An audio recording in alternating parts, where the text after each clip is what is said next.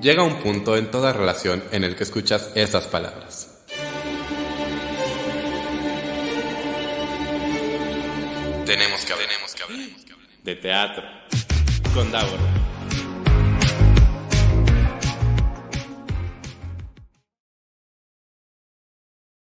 Muy buenas tardes, seres teatrales, bienvenidos, bienvenidas, bienvenides. Una semana más a Tenemos que hablar de teatro. Yo soy Davo Herrera y, y pues ya no está de ahí. Pasará por aquí atrás de mí en algún momento del programa porque tiene que salir, pero pues ya, ya no está, ya se fue a su cometido, a su misión.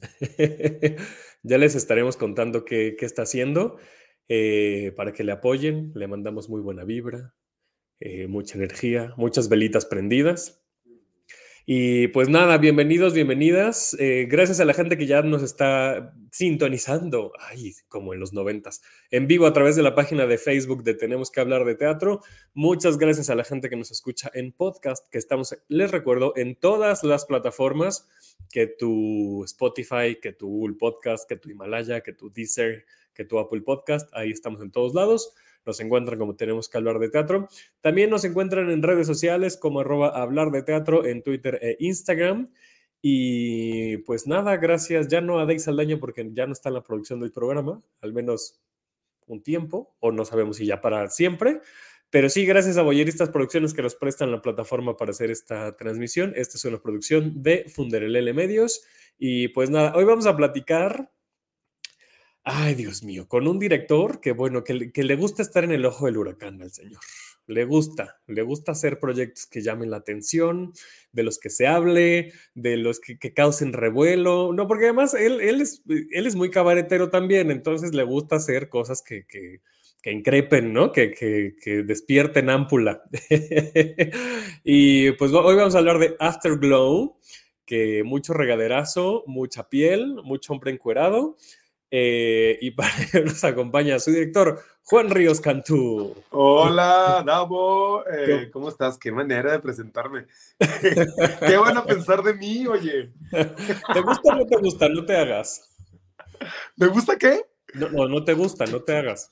No, no, claro que me gusta. Bueno, ser parte de este proyecto en particular ha sido de verdad bien placentero, muy complejo, muy complicado. Tuvimos momentos de verdad de de mucho estrés, particularmente porque no hubo mucho tiempo de preparación, honestamente. Es decir, desde que yo conozco el texto hace más de año y medio y me ofreció la dirección Sergio Gabriel, tanto como la adaptación, fueron todavía, bueno, fue mucho tiempo de incertidumbre, si sí se iba a hacer, si la versión era la correcta, si estaba aceptada.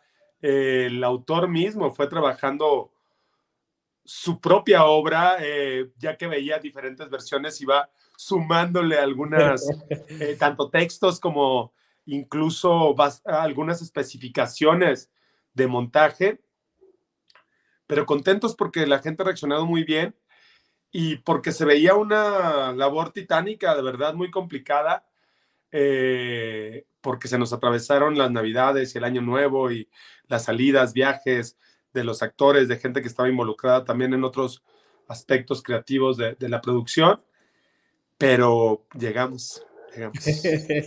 llegaron, llegaron, muy mojados, llegaron.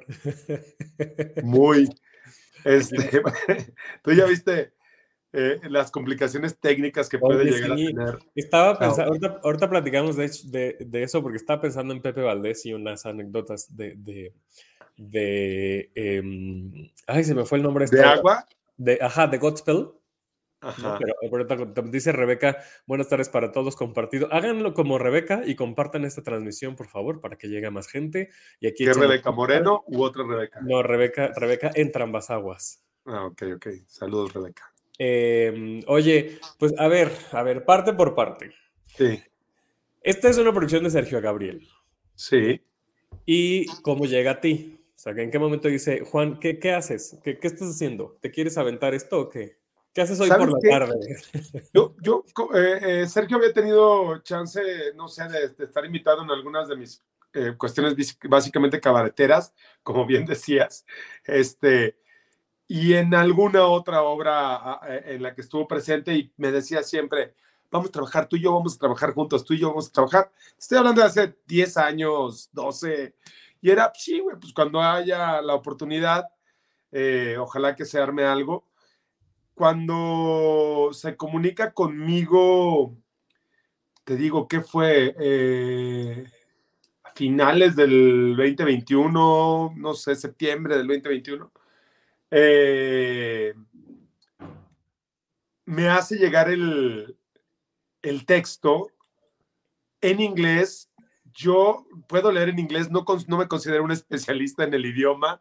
Él le decía, ¿sabes qué? Sin esto como un, un traductor, trabajar con un traductor que me lo muestre de manera más literal, porque sí tuve chance de leerlo y pues obviamente me encantó la obra, pero había todavía algunas dudas y sobre todo que quería hacer la adaptación yo, es decir, quería que me entregaran algo muy básico y todavía esa, esa adaptación iba a irse a revisión, eh, pues con la agencia de Estados Unidos, para, porque él ya había tenido chance de ver la puesta de Madrid, eh, la de Buenos Aires, y no le habían gustado las adaptaciones. Entonces, en primera instancia, digamos que fue como, ¿qué haces tú como autor o, o cómo plantearías esto acá? Y obviamente no se pensó nunca en una tropicalización, tan como tan, tan sonada palabra a últimas fechas en, en, el teatro mexicano, sino en una adaptación que,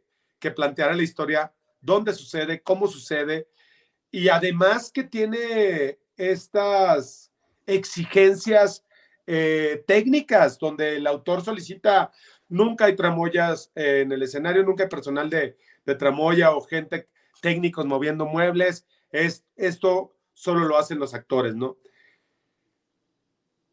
Eh, tratando de ser lo más fiel al sentido de, la obra y después hace, de verdad no mucho, en diciembre todavía, eh, tomando en cuenta que el autor fue haciendo ajustes después de ver las diferentes puestas, tanto en Estados Unidos como en el mundo, este, replanteando algunas cuestiones, pues me toca retrabajar ese texto.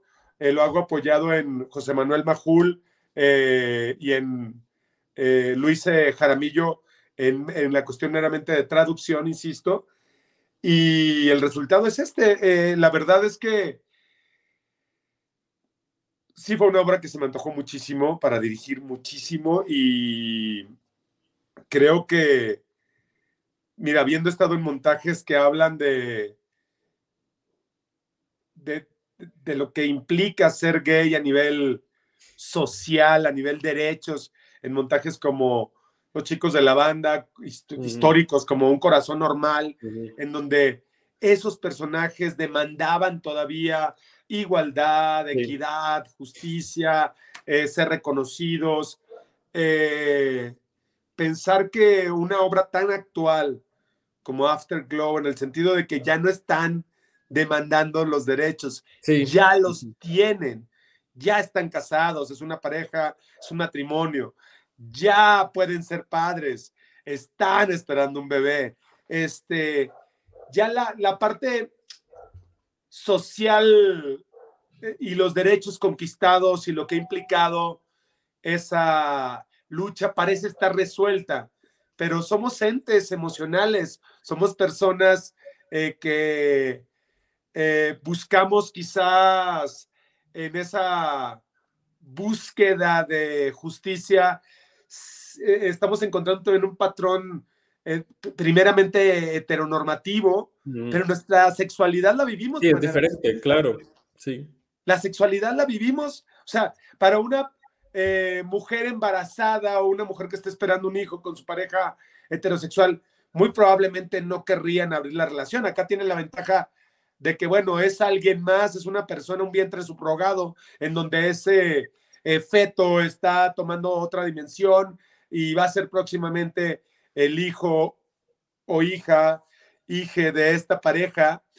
Este, pero nos atrevemos a otras cosas, vivimos la sexualidad por lo general de una manera muy diferente o quizás somos más propensos a, no, no, no, no quiero decir a la promiscuidad, pero sí al poliamor o a la posibilidad de, de que la relación sea más relajada y pueda mantenerse abierta o por lo menos semiabierta y este, tener como otras posibilidades de experimentación sexual sin que eso afecte a la pareja eh, ni la solidez o la madurez que pueda tener una pareja. Este planteaba temas muy interesantes, plantea la obra temas eh, que, como dices, levantan ámpula, eh, pero por otro lado, tratar de aterrizarlo desde ahí, desde ya no, ya no son personajes que están demandando nada, ya lo tienen y es que hacen con eso, Fíjate que eso, eso estaba pensando mientras veía la función a la que fuimos, porque eh, cuando pensamos en teatro que habla de temáticas homosexuales o de diversidad sexual en, general, eh, hay como, y, no porque ya estén conquistados completamente esos derechos, porque hay muchos lugares en los que no, ¿no? O sea, aquí en Obviamente, obviamente. Podemos. Pero estos personajes ubicados en ese contexto, digamos, en la capital del mundo, y ahorita quiero hablar, cosmopolitas. Ahorita quiero hablar justamente de este tema de la, de la adaptación, porque también me pareció interesante que, que sigue siendo una historia neoyorquina, ¿no? Pero hablando de la, de la temática homosexual, eh, me dio como cierto alivio ver justamente que no se trataba de alguien saliendo del closet, ¿no? Que no era una lucha por qué van a decir de mí, la familia, mis amigos, no, sino que ya al menos esta y lo platicaban también en la conferencia de prensa de Smiley, que, que, fue la semana pasada, antepasada, que justamente eso, ya hay historias que no se tratan de, de la lucha contra el closet, sino ya, ya estamos en ese Ya dimos ese paso, digamos, no creemos. No todo el mundo, no todo el mundo, pero al menos ya se empiezan a ver estas historias y eso me parece muy positivo, ¿no? Y ahora nos enfrentamos, como lo dices, una pareja heterosexual no tiene esos conflictos, ¿no? Y no los va a tener porque la, manera en la que vivimos nuestra sexualidad es diferente, evidentemente, ¿no? Y también esas historias son muy interesantes de representación, ¿no? Porque entonces es, ok, ya me puedo casar, pero no voy a tener la misma vida que una pareja heterosexual porque no quiero tener la misma porque no soy heterosexual. ¿A qué problemas me enfrento? por ejemplo, a la relación abierta. Y eso me lleva justo al tema neoyorquino, ¿no? Pensar en esta pareja que vive en Nueva York, pues es pensar eh, justamente como lo dices, en una pareja totalmente cosmopolita, ¿no? Se planteó o, hay algún momento, o sea, el, autor dice, no, esta historia siempre tiene que ser en Nueva York, o ustedes discutieron, o siempre respetaron eso. Respetamos eso, en general donde se ha representado sigue ocurriendo en Nueva York. Y fíjate que curiosamente, y esto por la nota que acaba de hacer Hugo Hernández para El Sol de México, si te das cuenta, tanto los chicos de la banda como Un Corazón Normal suceden en el mismo lugar y son históricamente, eh, pues yo creo que como que piedras de toque, ¿no? Son, eh, son fundamentales dentro de la historia del teatro y si pudiéramos catalogar algún teatro como teatro gay, pues son piezas que, que yo creo que no, que no debería ser así, porque se reduciría entonces a que los grandes clásicos fueran solo de temática heterosexual y no tuviéramos cabida a eso y es totalmente eh, ilógico, puesto que las emociones humanas son universales, ¿no? Y son atemporales. Y por eso creo que es bien interesante el fenómeno que ha sucedido en relación a la respuesta del público, porque pues a lo mejor vienen y cumplen esa expectativa de, de ver hombres eh, desnudos y de ver penes, eh, eh, penes erectos, iba a decir. No, no hay. En esta no, en otras sí había, en esta no. Este, penes y cuerpos hermosos y actores bellos, pero que, que, más allá de eso y que en alguna, en algún momento de la historia de verdad, quiero pensar que queda en un segundo plano, o por lo menos es lo que ha sucedido. Tú sabes que el teatro es un ente vivo y no es igual una función a la otra y la frontera entre una pieza dramática y un melodrama muy básico en esta obra de verdad es mínima. Es ese, ese, ese cruce de un lado a otro tonal y de verdad, si soy honesto, fue algo en lo que se trabajó mucho, pero que todavía hay funciones en donde les digo, ay, si le subes tantito más, ya valimos madre. O sea, es, un tono que hay que tener muy cuidado y aunado a las complicaciones técnicas, pues ocurren unas funciones que son de verdad que, que, que salimos nosotros saltando y ocurren en otras en las que salimos dándonos de topes, honestamente, ¿no? Sí. Y sin embargo, el público percibe la historia y, eh, digamos, se queda más bien en la narración del cuento y esta parte que tiene que ver con la sexualidad de los personajes o con el hecho de que estén desnudos, de verdad creo que está quedando en un segundo plano y aunque la comunidad gay nos ha recibido de una manera de verdad, bueno, ha llegado a llenar las salas de ya más de 30 funciones que llevamos en estas cinco semanas, este, cada vez es mayor el número de, de, personas de, pues, de cualquier identidad, de cualquier preferencia sexual que llegan a la sala y eso me da muchísimo gusto. Dice por aquí Roger, buenas tardes, llegando a la mejor hora de teatro, muchas gracias. También te dice saludos a Juan Ríos, muy admirado y respetado, gran actor. Gracias. Omar Catalán nos pregunta dónde se presenta. Está en el Teatro Milán, al final hacemos todo el comercial completo, Omar, pero adelante. De viernes a domingo, Teatro Milán, hombres desnudos. Desnudos justificados. Eric Aspeite Saludos, saludos, Eric. Saludos, Kristen, que nos dice: Oli, vamos con los desnudos, porque ese es otro tema que además ha causado también mucho revuelo en redes sociales. Porque también quiero platicar contigo. Lástima que no se pudo conectar Roberto Carlos. Te decía hace rato que me interesaba. Sí, mucho. no, vamos a ver si conciliamos algo para después, para que él venga a platicar contigo. Sí, sí, sí, sí, estaría muy bueno porque le, le, quiero hacer varias preguntas, que algunas te las haré a ti, que tienen que ver con esto. Eh, incluso un productor, fue, bueno, fue, no dijo el nombre de la obra, pero tuiteó, ¿no? Y, y, y Roberto le contestó, ¿no? Sé que sí, fui... Cosa que ahí sí es a título de Roberto, no de la sí, producción, sí, no de la dirección. Eso, y por eso y quería platicar lo, con lo él, que comentamos ¿no? Sergio y yo, que se lo respetamos completamente, pues, o sea porque la, el público tiene derecho a generarse una opinión y tiene ah, derecho por supuesto. a también. Claro. Uh -huh. Claro, por supuesto. Ya se va de Saldaño. Salúdame. Eh, adiós. Hola y adiós. Sí, porque, claro, y la gente tiene todo el derecho, y, y, y un poco por eso también les invité, pues, ¿no? Porque, eh, mira, a ver, yo cuando le dije, no era muy favorable.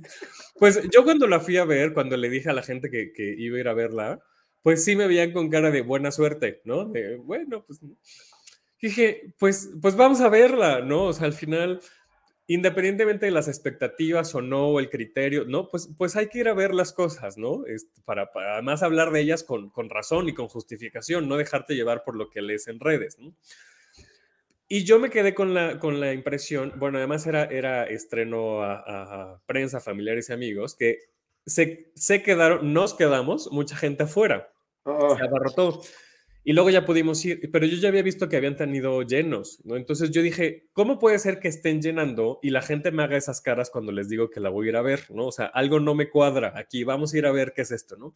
Fuimos a verla, se llenó, estaba lleno el teatro, estaba llenísimo. Y sí, los primeros varios minutos es desnudo tras desnudo, tras desnudo, tras desnudo, regaderazo, desnudo, regaderazo, desnudo. Eh, y, y, entonces lo que me pasó es que la historia empezó a cobrar sentido. Los regaderazos y los desnudos a mí personalmente, a mí, a mí, me dieron lo mismo, como tú decías hace rato, ¿no? A mí me dieron lo mismo. De pronto dices, ay, sí, oye, ya son muchos, ¿qué está pasando? Pero se, se van como como, como agua. Se van como agua. eh, que me parece una propuesta, al final son decisiones de concepto y está bien, ¿no? Pero lo que, lo que me llevo de la obra es que la historia, y lo digo aquí abiertamente, a mí, de, de la función que me tocó, a mí el que más me gustó fue justo Roberto Carlo, porque el personaje de Roberto y cómo lo está abordando y el compromiso que se le ve, porque él está enamorado de ese proyecto, se le nota. Sí. Y la historia se cuenta, y la historia es una historia, es una historia, pues fuerte. Buena, es una, es buena historia. Buena. a mí me parece que se cuenta con una dinámica interesante. Eh, entiendo que enfrentamos, y insisto, cuestiones técnicas que a veces pues pueden estar mejor un día que otro, que el agua saltó para un lado, o ahora se hizo un charco de este lado me impidió el trazo. Es decir, tiene eh, algunas cuestiones que son, que, pueden presentar variantes, pues. Claro. Pero un poco en lo que he insistido con los actores es en llenar el adentro, ir hacia el adentro y menos hacia el afuera, porque es en las relaciones, pues, eh, entre estos personajes eh, lo que va a justificar esos primeros desnudos. Es decir, pues sí, así, así plantea el texto, así lo dice.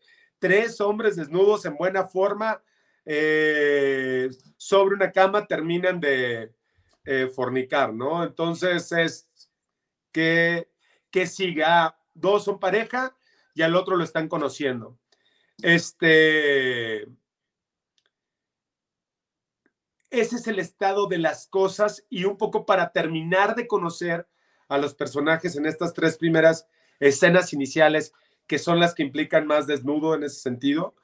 Este, vemos a lo primero los tres y luego a ese tercero que llegó con uno de ellos y luego a ese tercero que llegó con otro de, de la pareja. Si hasta ese punto logramos sembrar la información de manera adecuada, yo insisto, he insistido con ellos que tenemos que ser fieles a lo que trabajamos, a lo que hicimos y al tono, a, algo verdaderamente, pues honesto, relajado, este, poco expresivo, incluso muchas veces la nota es menos es más, menos es más, vamos a algo más naturalista, eh, donde veamos estos personajes relajados, porque lo enfrentan primeramente de una manera muy física, muy cutánea, digamos, epidérmica, tiene que ser solo piel y está llegando un tercero y lo estamos conociendo y a partir de esa atracción va a llegar un, momento en el que ya se va a comprometer algo más que el cuerpo.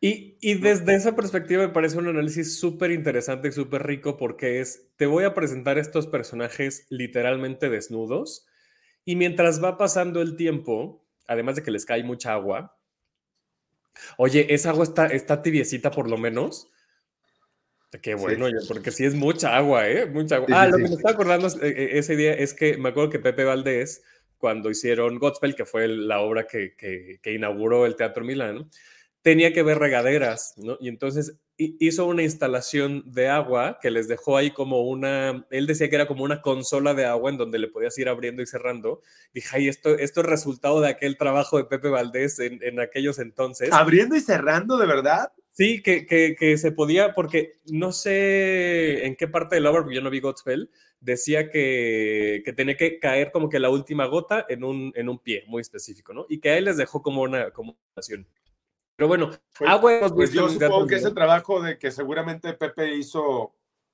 de manera magnífica, pues ya no sé dónde quedó. Acá tuvimos que enfrentar el reto desde cero.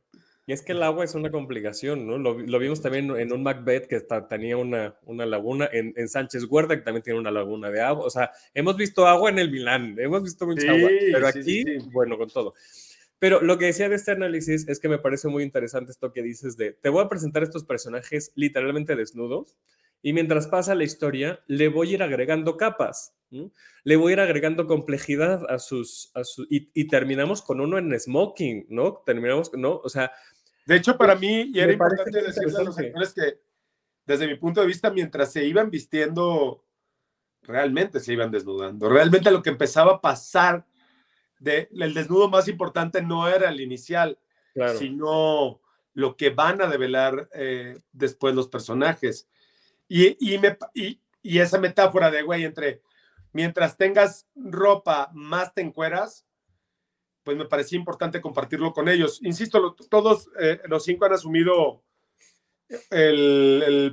sus respectivos personajes, pues de una manera, eh, me parece muy sólida, son muy solventes, pero se enfrentan, a, insisto, a dificultades y a, retos que, que, cada día, en los que cada día insistimos en darles alguna algún estímulo de manera diferente, en decirles que sigan buscando, eh, pero como dices, quizás también la, la, fortuna que tiene ahora Roberto Carlo es que le ha dado todas las funciones y los otros actores pues, han dado como la mitad de esas funciones, ¿no? Sí, se nota, te digo, se nota que, que, además está muy apasionado por, por el proyecto, se le, se le ve en, en, cómo está abordando el personaje y creo que eso es muy interesante también, ¿no? Como Los desnudos creo, voy hacia mi siguiente pregunta con, respecto a los desnudos. Los desnudos al final llaman la atención. Estaba, estaba lleno, insisto, no era una función normal. Estaba lleno. Y estaba lleno porque además se veía, como ya lo dijiste hace rato, de mucha gente de la comunidad LGBT. Había mucho gay allá afuera, mucho, mucho gay, ¿no? Y, y, como nos tocó la segunda función, vimos salir al público de la primera y había mucho gay también. no les pude ver, o sea, obviamente no les, y fue a preguntar qué les pareció ni nada, ¿no? Pero vaya, si se está llenando, quiere decir que a la gente le está gustando. Y yo quiero creer que no solamente les está gustando por ver el cuerpo desnudo de tres hombres, sino porque hay una parte, ¿no? Que les está conectando, ¿no? Que, que, se están llevando esa historia. Y, a eso voy contigo, ¿no? ¿Qué tanto es para ustedes una estrategia, pues, de ventas, de marketing, ¿no? Esta, porque no lo venden como desnudos, ¿no? O sea, no hay, la historia está ahí, digo, los carteles están ahí, pero no es, no es que se venda como una historia, que, una obra que tenga desnudos. ¿Y qué tanto es, pues, este concepto y esta propuesta artística? Mira, yo, yo, yo pienso que el desnudo está sobrevalorado. No, no, neta. O sea, eh, tengo un productor que es el mago, mago eh, de lo que es la, la mercadotecnia teatral, digamos. Me parece que en ese sentido, Sergio, la experiencia previa que tiene en relación a antros, a discos, restaurantes, la, la, parte RP, la parte meramente casi socialité que tiene Sergio, aunada a lo de los conciertos y llega al teatro, ¿cómo eh, presentar, porque parecía que no teníamos tiempo, además, cuando está, insisto, fue un proyecto muy, ya cuando dijimos, sí, órale, sí, tenemos tiempo, tal, ay, las vacaciones, no, no me voy en Navidad, no me voy en Año Nuevo. El 1 de enero estábamos haciendo fotos, el 1 de enero de este año, pues. Un día que nadie trabaja, estábamos trabajando, era un domingo. Y Sergio supo muy bien cómo a cuentagotas empezar a marcar esa pauta comercial, digamos, puede ser parte de la estrategia. Quizás sí, no es esencialmente la manera en la que la estamos vendiendo. Claro que si dice solo adultos, claro. eso sí lo dice el póster, creo que es el creo que es el eslogan publicitario más eh, certero que puede tener una producción ahora, porque lo que te dices, se van a encuerar, va a haber pelo. Va a haber escenas fuertes, claro. Va a haber algo, o sea, ¿sabes? Entonces, eh, yo no creo que lo haya hecho Sergio desde ese lado, porque Sergio se enamoró de la obra desde que la vio mm. eh, off Broadway. este, desde ahí compró los derechos. Estamos hablando de que fue a finales del 17. O sea, la obra estaba recién salida del comal, ha sufrido este, todavía del horno ha sufrido todavía adecuaciones y ajustes. Y para mí el hecho de que haya hombres desnudos creo que es algo meramente circunstancial y solo se puede contar a partir de eso, porque sí son tres hombres que se deben presentar ante ellos mismos sin inhibiciones. Me parece que la pareja presenta la pareja cuando la conocemos no está en problemas, no está en ya nuestra vida sexual, tal cual cuando la presentamos, no, pues, este, nuestra vida sexual ha cambiado, necesitamos de un tercero para renovar. No habla de eso, son, es una pareja que parece estar y, más allá de estos paradigmas sociales, de, de más allá de las reglas impuestas, porque además tiene un trabajo creativo, tiene un, es un artista, es un director y en ese sentido hay algo muy biográfico eh, del autor en este caso, que lo presenta, pues me parece que sin tapujos y tiene que venir desde ahí, desde esa total desinhibición. Yo cuando hablo con los actores en relación a, pues, concentración o en, relación a, eh, pues, eh, la dirección de esa energía, más bien les digo, sobre todo trabaja en estar relajado, o sea, creo que los personajes deben de ser, sus cuerpos deben de estar muy relajados, muy sueltos y muy abiertos a recibir cualquier estímulo exterior y convertirlo en algo propicio para, para lo que sucede en escena, porque se están, justamente lo que pasa es, están, ya, ya son una pareja abierta, ya eran una pareja abierta, pero en este caso están abriendo a un tercero, es, se dejan ver, se lucen frente al, oso, al otro, se exponen, eh, muestran lo mejor de sí mismos, eh, quieren ser encantadores y me parece que deben lograrlo cada función, o sea, más allá el actor debe lograr que el personaje sea encantador, no solo para el público, no solo para el espectador, sino ser el encantador para los otros dos que están jugando ahí. Eh, en ese sentido, me preocupa mucho más o me ocupa mucho más contar el cuento. Eh, como tú dices, hay, hay críticas que han sido muy positivas, hay críticas, ha habido críticas también muy negativas y yo no me creo ni las primeras ni las segundas, ¿sabes? creo, creo que el teatro es, eh, es un ente vivo que te da la oportunidad de seguir trabajando en función de lo que necesita. Y, y, es el único arte que te da chance de hacerlo mejor la siguiente vez. Y si no aprovechamos eso, nosotros como compañía, como equipo, eh, estaríamos mal. Entonces, la, la nota básica es sigan jugando, juegan, jueguen, descubran, gocen en el placer mismo que te otorga el aquí y el ahora, el tiempo presente del escenario, ¿no? Llevas mucho tiempo haciendo teatro, eh, entre muchas otras cosas, y seguramente te has enfrentado a esto, a, hate, no sé si hate, si, si, si, esta obra ha recibido hate, pero al menos sí comentarios mm, pues negativos o constructivos o incómodos, ¿no? Seguramente tienes mucha experiencia en esto, pero específicamente con, con Afterglow, ¿cómo, lo han, ¿cómo lo han recibido? ¿Cómo lo han trabajado? Eh, pues a mí me parece que, siempre es importante también abrir esa ventana, ¿no? Eh, escuchar lo que piensan las opiniones contrarias a la propia. Hay cosas de las que nosotros no nos damos cuenta definitivamente. Hay cosas de uno mismo que uno no puede ver porque pues, uno no se puede salir de sí mismo para observarse. Eh, a mí me parece que hay que ser humildes ante eso. También no, de pronto nos gana la pasión y el hecho de defender nuestro trabajo, porque pues es una bandera que, que, cada persona o una camiseta que cada persona del equipo se ha puesto, ¿no? Entonces, pero, pero me parece que lo tenemos que hacer desde arriba de la escena también, desde las cosas que sí se pueden corregir, desde la luz que sí es cierto, entró tarde o el track no fue al afortunado o hubo o el agua, eh, no sé, se encharcó demasiado este, eh, o no se quitó lo que se tenía que quitar, pues estar atentos. A mí me parece que sí, sí tenemos que estar abiertos a la crítica definitivamente. Duele, hay momentos donde eh, obviamente nos duele darnos cuenta de que pueda haber un error. Y hay a veces también que podemos reconocer crítica malintencionada o gente que te tira mierda, pues solo por el hecho de tirar mierda y, y existe y está bien y así es. Alguien nos decía, es que vemos media, media eh, duración de la función, medio, casi la mitad del tiempo estamos viendo unos mudanceros en escena, ¿no? Entonces ese, pues, si, si es lo que viste tú, yo estoy cumpliendo una especificación.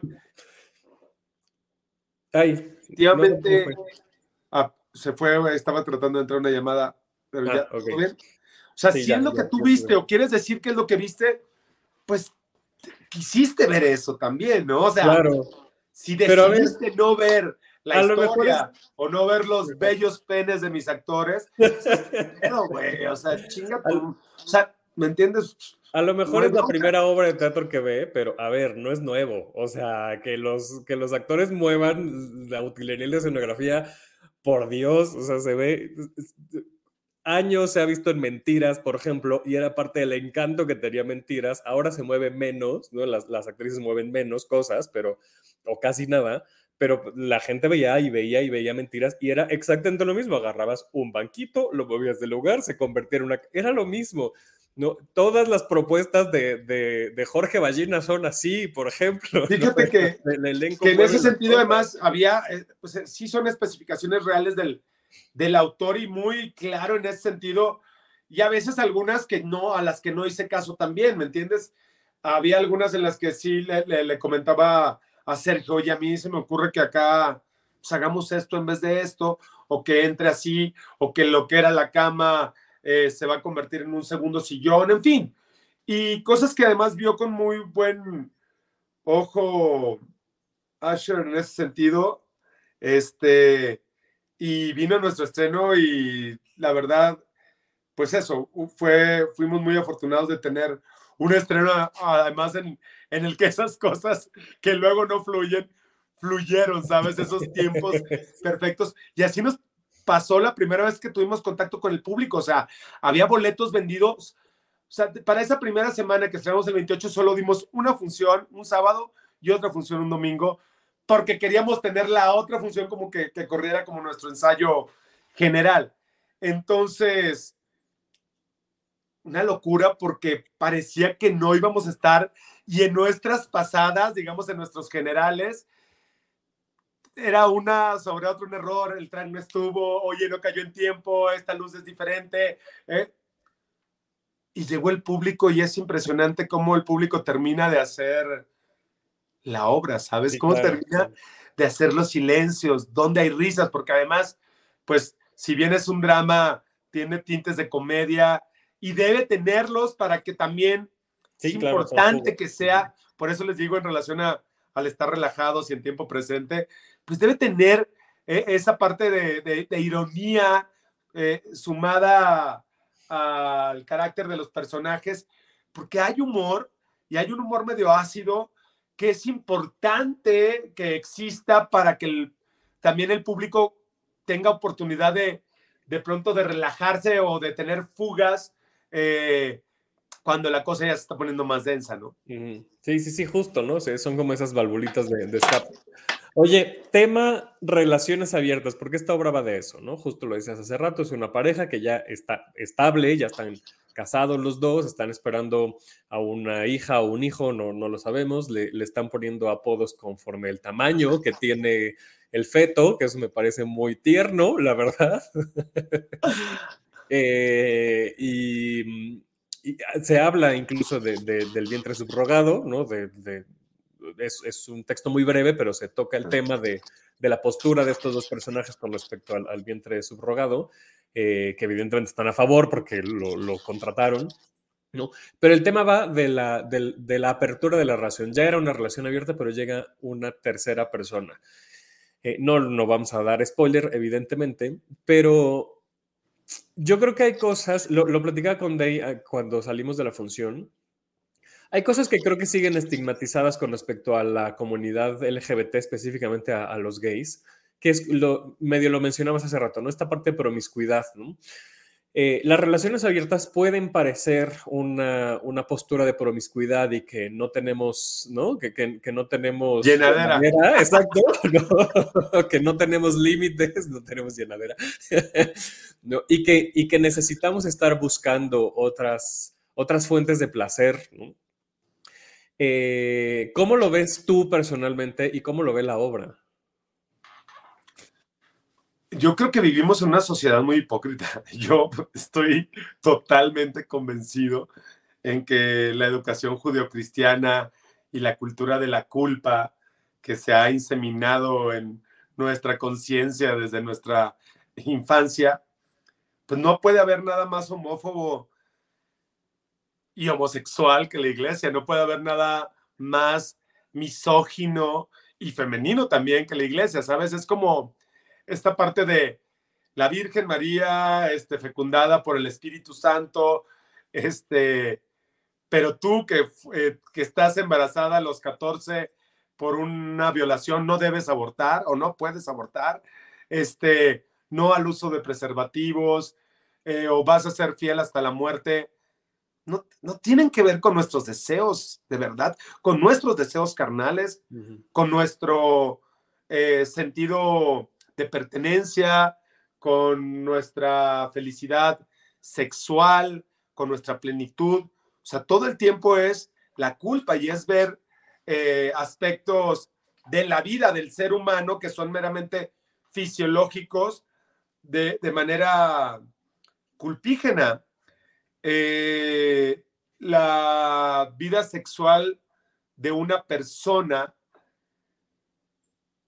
que esté casada o soltera o viva en pareja, su resolución es tremendamente personal, me parece, no tiene que ver con los demás.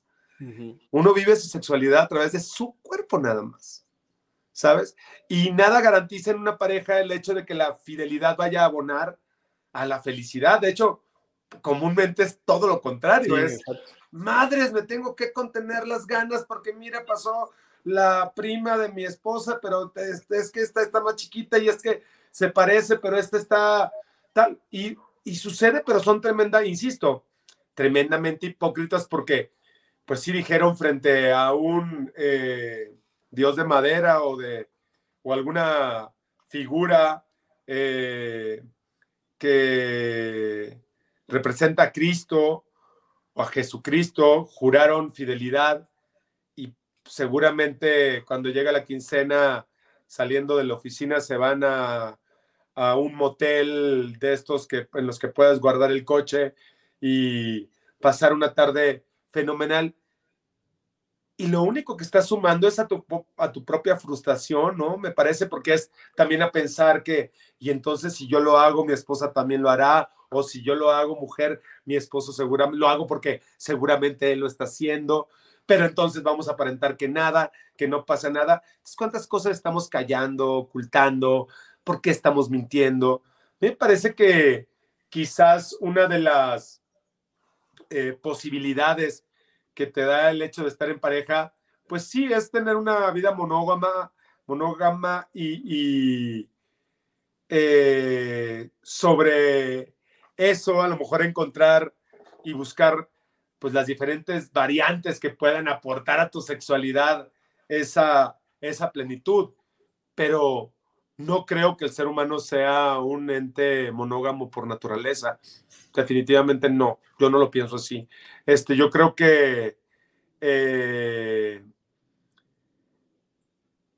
por otro lado, hay uno, un extremo contrario que a lo mejor nos aleja de la libertad sexual, de la libertad de elegir, para llegar sí al libertinaje, y también una pareja que diga, bueno, es que ya nosotros tenemos que buscar a otra persona para estar juntos, pues me parece que habría que checar si realmente quieres que esa persona siga siendo tu pareja. O sea, los extremos en ese sentido, eh, eh, tanto la hipocresía como esta postura que ya parece como también una moda o un decir, no, hombre, nosotros somos civilizados y estamos muy cabrones porque tenemos no solo tríos, sino cuartetos y orgías y vamos ahora para un lado y al rato tenemos a las cinco la otra y ahora vamos a los baños y ahora vamos a tal lugar. Pues yo creo que pues debes de revisar también dónde esté ese vacío, me parece, ¿no?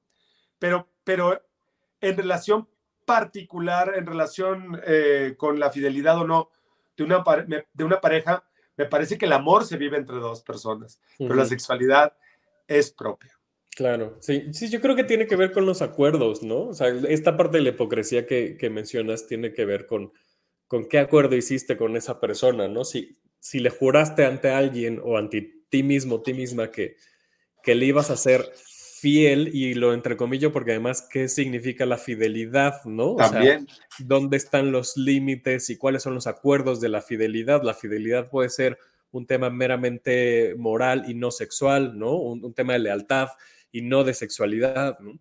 Entonces, yo creo que está ahí, ¿no? Y, creo que en la obra lo, lo, lo, describen bien, ¿no? ¿Cuáles son los acuerdos que, o cuáles son los acuerdos que no están haciendo? Bueno, hay uno muy interesante que, que se menciona en la obra, porque es Tú puedes coger con quien quieras, solo no te quedes a dormir allá, ¿no? Exacto, sí. Eh, por eso puede ser mucho más fuerte, no sé, alguien recargado sobre el hombro de otra persona que el hecho de encontrar eh, a alguien cogiendo, ¿no? O sea, puede ser más bien que ya la, eh, la pareja esté comprometiendo a un nivel más emocional que sexual. Sí, la intimidad, esa fidelidad o esa, esa lealtad puede estar basada en la intimidad, ¿no? Y entonces, claro, no es lo mismo acostarte con una persona y tener media hora, una hora de placer y todo bien, a tener un momento de intimidad con eso. Ahí sí puede ser, y insisto, creo que tiene que ver con los acuerdos de cada pareja, que ahí sí estés pasando un límite de respeto hacia la otra persona. Y creo que tiene que ver con esto. Y me regreso a lo que decías, que me parece muy importante, que es, pues al final la sociedad está, está basada en estas reglas judio-cristianas en las que nos tenemos que reprimir esos, esos deseos, porque a quién sabe quién se le ocurrieron y quién sabe quién dijo que eran lo correcto y entonces, para caber en esos estándares, tengo que sacrificar mis, mis propias voluntades y mis propios deseos por quedar bien con quién sabe quién, que, que no tiene sentido, no, o sea, no tiene ningún sentido. Queda bien contigo y, y luego queda bien con la, ten responsabilidad afectiva y queda bien con tu pareja, ¿no? Pero fuera de eso, los acuerdos son primero contigo y luego con la pareja con la que estás compartiendo tu vida, me parece. Y, e insisto, esto la obra creo que lo plantea y me parece que es una de las reflexiones que se puede llevar la gente después de verla, porque habla de una de las muchas posibilidades que se tienen de tener una, una pareja abierta, porque no es la única, además, cada pareja no, es diferente. No, no, no, para nada, ¿no? De hecho, acá lo menciona inicialmente el personaje de Josh, me parece que tuviste a Balbi, o viste a Roberto. Eh, vi a Balbi. Ah, viste a Balbi. Este, como plantea lo dice desde el inicio, no somos una pareja abierta, pero él también puede hacerlo. O sea, podemos ir en equipo, podemos ir los dos, podemos estar los tres juntos, pero yo tengo la posibilidad también de experimentar, de gustar, de sentirme deseado, de sentirme, de aprender otras cosas, de experimentar cosas que a lo mejor con mi pareja no experimento, porque además también con tu pareja puedes eh, explorar pues, algunos roles que quizás no te permites explorar con otras personas y a lo mejor necesitas, necesitar también es, pues también es una justificación porque tanto como necesitar, simplemente quieres o queremos explorar, pero para mí va más allá de eso, va, va, va, va en relación a, al, sentido de, al sentido personal de la sexualidad, pues al, al derecho que tenemos al placer y al gozo como entes individuales, pues no puede ser en función de lo que le guste a alguien más o lo que no le guste a alguien más, sino es lo que quiero yo. Sí, porque entonces partes de reprimirte, ¿no? O sea, si haces eso, entonces estás partiendo que tu felicidad o tu placer o como le quieras llamar, eh, está, está siempre dependiendo de una represión y entonces tienes que buscar la manera de fugarte de esa represión para entonces complacerte, ¿no? Claro, como lo decías, hay extremos en los que a lo mejor sí hay que tener cuidado y hay que observar dónde están esos vacíos porque es probable que le estés haciendo daño a otras personas por, por ir por la libre, ¿no? Por decir, ah, yo vivo mi sexualidad como yo quiero, sí, pero a lo mejor no te estás fijando en el daño que le estás haciendo a los que tienes alrededor. No, y creo que eh, ahí en ese sentido, por eso lo, lo interesante, como bien lo dices, es cuál fue tu acuerdo, a qué acuerdo llegaste tú qué sí se vale, qué no se vale, hasta dónde se vale. Pero en el momento en el que una pareja decide hacerlo, y ahí sí creo que no está limitado a parejas homosexuales, me parece que hay una gran cantidad de parejas abiertas ya también heterosexuales o gente que experimenta la parte swinger, digamos, de, de, de, una relación que tiene que ver por lo general con hacer pues un intercambio tal cual de parejas, ¿no? Este, cada vez está más abierto. Eh, y, cada, y, creo que cada vez hay mayor libertad también en el hecho de externarlo, porque hay cosas que vivimos además ocultos a los demás, a lo mejor como diciendo, ok, yo tengo una relación abierta, pero no lo digo, ¿sabes? O yo soy swinger, pero mis, eh, pues mis compañeros, mis amigas de la iglesia no lo saben, ¿sabes? Entonces, insisto, seguimos eh, señalando cuestiones del sexo y seguimos estigmatizándolas y siguen significando un, tabú. Seguimos siendo hipócritas, pues. Esta, esta pareja también comete un pecado en ese sentido, porque quiere mostrarse así de... Eh, relajada, así de civilizada en relación al sexo, pero con la llegada de las emociones tampoco sabe qué hacer y también mienten. Sí. También dicen cosas que no son exactamente lo que está sucediendo para no herir, para no lastimar, para, eh, que la, para mantener el estado de las cosas de esa misma manera y no sufrir. Mentimos. Sí. Somos seres humanos, mentimos continuamente y además de nuestros objetivos u ocultamos, pues. No puede o, o, descaradamente, ¿no? En la obra hay una escena en la que uno de los personajes le dice una cosa al otro y exactamente en la siguiente escena dice lo contrario, ¿no? Y entonces. Y no vamos a spoilerear, pero. No, no, no vamos a decir nada, pero es como, claro, el, tiempo en, en, escena es diferente, ¿no? al tiempo real, digamos, que sucede, pero es como, te acabamos de escuchar decir lo contrario, eres un hipócrita, eres un mentiroso, ¿no? Totalmente. Y, además hacemos juicio la persona, como, como espectadores hacemos juicio sobre él, pero al mismo tiempo nos sentimos identificados, me parece, ¿no? Sí, justo por lo que dices, es porque además yo entiendo su mentira. o sea, yo cuando, cuando lo dije, cuando lo dijo, yo pensé, claro, seguramente yo haría lo mismo, no tengo por qué juzgarlo porque estar en una situación tan vulnerable con la persona que, que amas, por supuesto que no quieres dañarlo, ¿no? Por supuesto que no quieres, quieres ¿no? clavar esa daga y decir, sí, está pasando esto o no, no está pasando esto, ¿no? Y entonces, claro que quieres protegerlo con esas herramientas que tienes que, que son en contra que es la mentira que es la mentira otra vez y que, y que si fueras tremendamente honesto podrías rayar en la crueldad también o piensas que, que vas a solucionar de eventualmente de otra manera pero insisto creo que lo que encontramos al final son personajes muy humanos. Creo que eh, en ese sentido y creo que la respuesta del público, pues en es, eh, ahí sí no me dejarán mentir porque, porque creo que la gente se va recomendando la obra no por los pitos o los culos que vio, la neta. O sea, creo que se van recomendando la obra por las preguntas que se hizo, por eh, una estética, porque le gustó un, uno de los actores, porque le gustó el texto y le gustó la historia. Y lo otro dices, ah, pues sí, lo voy a ver porque pues también está bien, ahí está, es parte de, pero pues insisto en ello, la verdad es que creo que logramos, una, uno de mis objetivos era ese, pues, y se lo comenté a Sergio Gabriel también desde el inicio, es, güey, pues sí, los desnudos tal y unos serán más artísticos y otros más, eh, pues simplemente desnudos, están ahí, tienen que ser humanos como son, como nos vemos cuando nos desnudamos. A veces se nos ven las estrías, otras la lonjita y otros nos vemos perfectos, pero o, podrán verse dependiendo de la luz que le dé.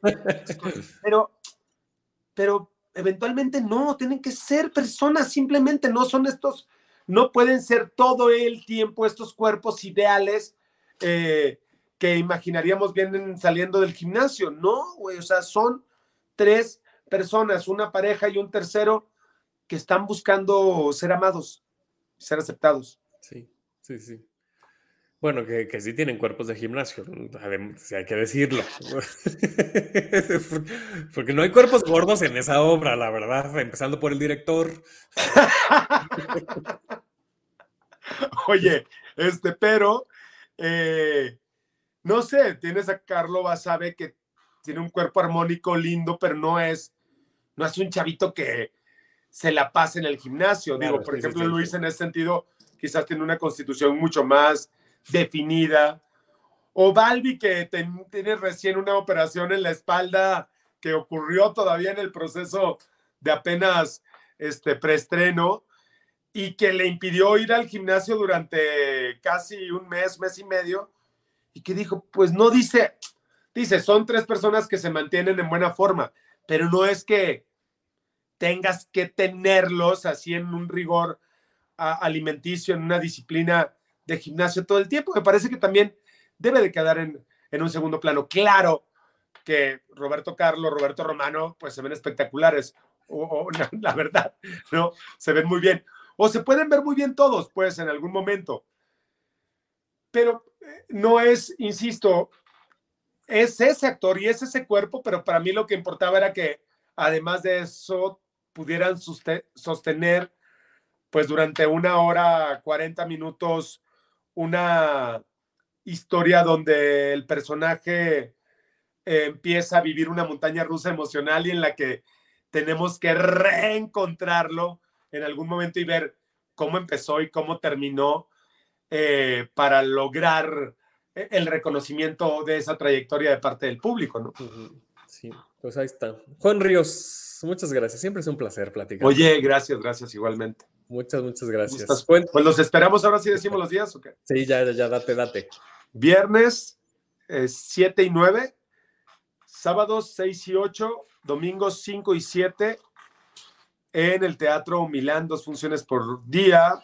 Eh, breve temporada. No, no es cierto, no Pero lo digo para que vayan. Aquí siempre decimos, no se esperen a que les digamos hasta cuándo están. Ustedes vayan este fin de semana. La verdad, vayan. Viven ustedes mismos la, experiencia. Eh, vale, vale mucho la, pena, lo, que hemos vivido como compañía, lo que hemos atravesado.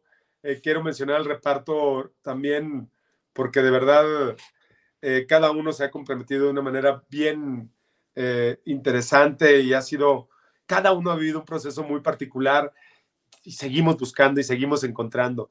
Eh, son Carlo Basabe y Luis Vegas, Vegas como Darius, Roberto Romano y Manuel Balbi como Josh, y en el papel de Alex, Roberto Carlo, y una producción de Sergio Gabriel en la que la parte coreográfica la llevó eh, Jackie García y bueno, en la que yo hice la dirección y la adaptación.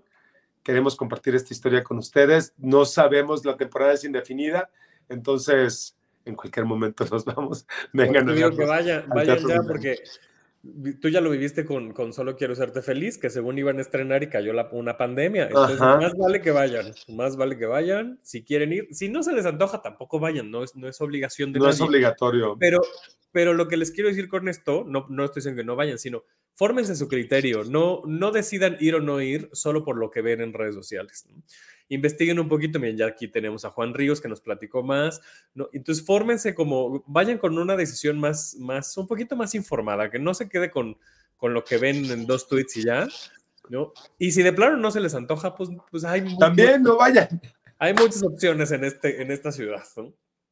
¿Qué más, ¿Qué más estás haciendo, Juan? ¿En qué más te podemos ver? Este, estoy preparando ahí un par de cosas, una para teatro para mitad de año. Estoy todavía reescribiendo un texto, una cosa mía. Este, y ando haciendo otras cosas que no te puedo platicar tanto, pero sobre todo escribiendo mucho teatro, escribiendo guiones, eh, desarrollando formatos y proyectos y como que la pandemia me trajo mucho más a la parte literaria y de dirección, la parte creativa. Sí hay proyectos también de teatro para actuar, pero de eso ya te contaré cuando esté totalmente cerrado. Y hay por ahí un par de películas que vienen después de la primera mitad del año. Ay, muy bien, muy ocupado, Juan Ríos. muy bien, muy bien. Pues muchísimas gracias, Juan. Las redes sociales de, la obra gracias, Y, tus redes sociales. Ah, sí, eh, arroba Juan Ríos Cantú en Instagram y en Twitter. Y en TikTok. en TikTok. Sí, estoy en TikTok, pero soy Juan Rick-72. Ok. ¿Vale? Y a Afterglow lo pueden encontrar ah, en es Instagram. Arroba Afterglow México y CG Producciones. Ahí está, muy bien. ¿Vale? Muchas, muchas gracias, Juan. Muchas gracias, gracias, Davo, un abrazo grande. Muchas gracias. a la gente que, nos escuchó. Gracias, Juan. Si quieres, ya, quédate o ya salte como tú quieras. Yo ya nada más me voy a despedir. Ajá, ya le di salida aquí. Un abrazo. Bye. Muchas gracias a la gente que nos escuchó a través de la página de Facebook Tenemos que hablar de teatro. Gracias a la gente que nos escucha en podcast. Estamos en todas las plataformas, ustedes lo saben. Por favor, eh, valórenla, ahí pónganle cinco estrellitas, pongan una reseña, compartan los episodios, por favor, vamos muy bien. Eh, muchas, muchas gracias, está creciendo este podcast. Oigan, también quiero mencionar además de, lo que dije hace rato de, de Day, que le mandamos muy buena vibra, está empezando una etapa muy emocionante. Entonces, eh, pues, pues estaré aquí solo durante un tiempo o ya de manera indefinida. Pero también quiero mencionar que esta semana se estrena el podcast de, de Ed, de Ed Quesada, de Ed Reseña Teatro, eh, y le deseamos mucha mierda. Em, no es que necesitáramos un podcast más, pero pues bueno, pues es la, salida que le dio a esas ideas que tiene, entonces no, es cierto. bienvenidísimos más, más podcast y más espacios para hablar de teatro. Así es que te mando muy buenas vibras, mucho éxito con esta nueva aventura. Eh, y también quiero agradecer, además de que nos encuentran en, eh, como ya les dije, aquí en la página de Facebook y, y en podcast, le quiero agradecer a Puerta Escénica porque ya somos parte también de su de su información. Eh, tenemos una sección ahí en la página puertaescénica.com eh, que dice tenemos que hablar de teatro y ahí también pueden escuchar los, todos los episodios. Ahí hay una playlist donde nos pueden escuchar. Muchas gracias a Puerta Escénica por incluirnos, por tomarnos en cuenta.